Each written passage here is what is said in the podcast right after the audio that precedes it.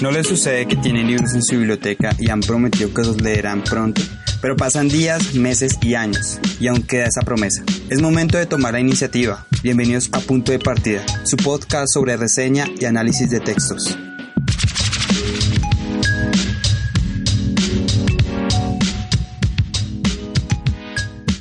Siempre ha existido la duda de por qué el pueblo japonés es tan próspero. ¿Cuál es su secreto?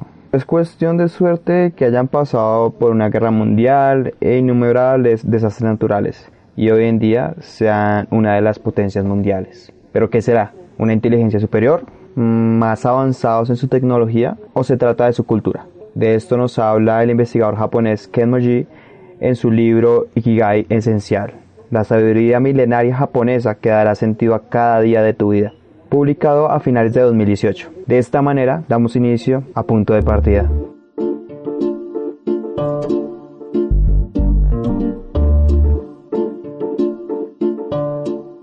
Quiero darles un saludo a todos los que me están escuchando. Como lo notarán, las personas que ya hayan escuchado el podcast, esto es una nueva versión. Trato de que sea más dinámica. Me han comentado que era sumamente rígida por lo que utilizaba guion. Sin embargo, para los para la versión en inglés si voy a seguir utilizando el guion, me parece un poco más ordenado de dar a conocer la información, de realizar el podcast y de esta manera también se sintetiza. Comenzando, el libro se divide en 10 capítulos. Eh, normalmente los 10 capítulos están divididos asimismo en los 5 pilares que menciona el autor. Los 5 pilares son la humildad, renunciar al ego, la armonía y sostenibilidad, el placer de los detalles, y por último, ser consciente del presente. A lo largo del texto el autor va desarrollando estos pilares de una manera más o menos sencilla.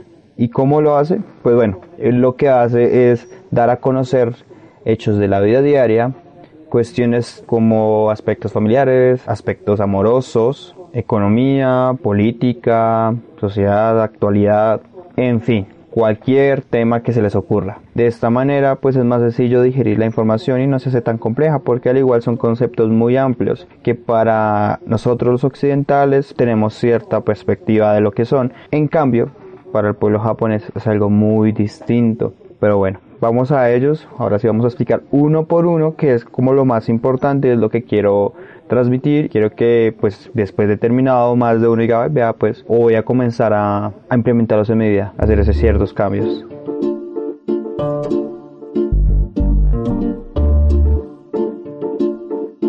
Bueno, el primero es siempre iniciar con humildad. La humildad para los japoneses es estar abierto a las posibilidades, no cerrarse, aprender de todo lo que nos rodea, así sea muy, muy pequeño.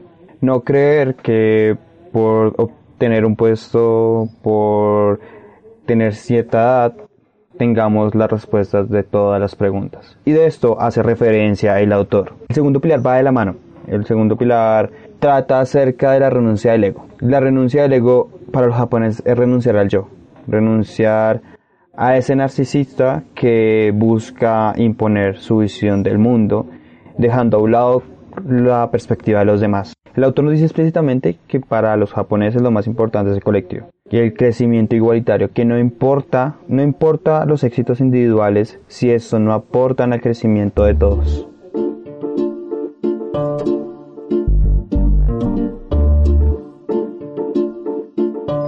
Ahora el tercer pilar, el tercer pilar es la armonía y la sostenibilidad. Y este último concepto es muy escuchado actualmente por el tema de las campañas para el cuidado del medio ambiente y de eso se trata, que siempre debe haber un equilibrio en todos los aspectos de nuestras vidas. Y como lo mencioné anteriormente, esos aspectos deben estar ligados al colectivo. Así que cada persona debe buscar la mayor satisfacción en su vida privada, en su vida laboral, académica, en fin.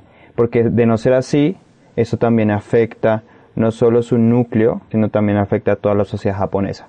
El siguiente pilar y el cuarto me parece sumamente importante, es como creo que debería ser el primero, debería ser como la base de los otros cuatro. Y es el pilar del placer de los detalles, disfrutar de cada momento, de cada instante. Los japoneses, como le dice el autor, eh, no se enredan por cuestiones de pasado, y tampoco del futuro, viven el ahora, por eso es que son tan buenos en lo que hacen, porque para ellos es el momento y dar lo mejor, pese a los resultados. Y ya me estarán pensando que es muy distinto a lo de a lo que pasa en Occidente, donde las personas una y otra vez digan, vagan sobre su futuro, sobre lo que pueda venir y también el pasado, de lo que dejaron de hacer, de las decisiones que hubieran cambiado su vida, de los caminos que hubieran tomado y esto al final no contribuye nada para ti. Obviamente se aprende, pero si te enredas o te quedas en esos aspectos como que no vas a avanzar. Y eso lo tienen muy presente los japoneses. Hay una parte también que Ken nos, nos menciona y es tienes que apreciar los detalles pequeños.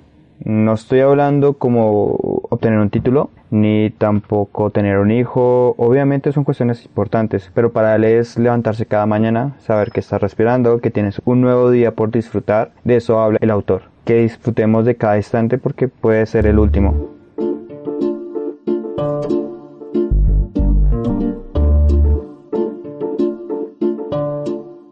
El último pilar va sumamente unido y ya como lo he notado, uno tras otro de los pilares van entrecruzados y es ser conscientes del presente. Saber que cada momento puede ser el último, vivir del día a día como si fuera el último. Eso suena súper cliché, pero para los japoneses es así, porque culturalmente ellos han pasado por cuestiones muy complejas y saben que sus vidas pueden cambiar de un momento a otro. Por ello tratan de disfrutar cada instante, de vivir el presente, de disfrutar la compañía, el conocimiento, en fin, de lo que estén haciendo. Y eso es sumamente importante. Y hoy en día que la tecnología nos hace absorbernos en aspectos que muchas veces no tienen relevancia, como estar en una reunión familiar, con tu pareja o lo que sea, y prefieres estar pegado en el celular, aún sabiendo que ese día puede ser el último. Entonces, este pilar también parece sumamente importante y lo deberíamos aplicar todos.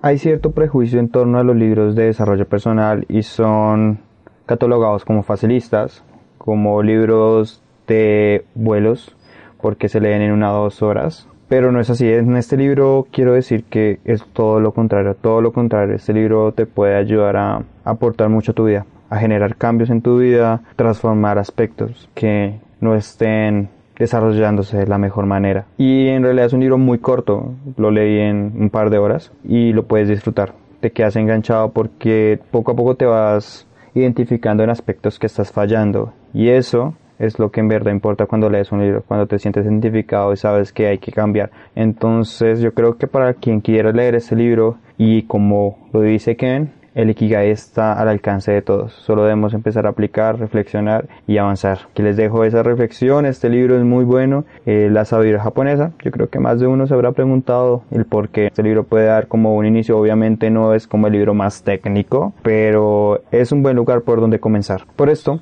lo doy 4 estrellas sobre 5. Espero que lo lean. En serio, es muy bueno.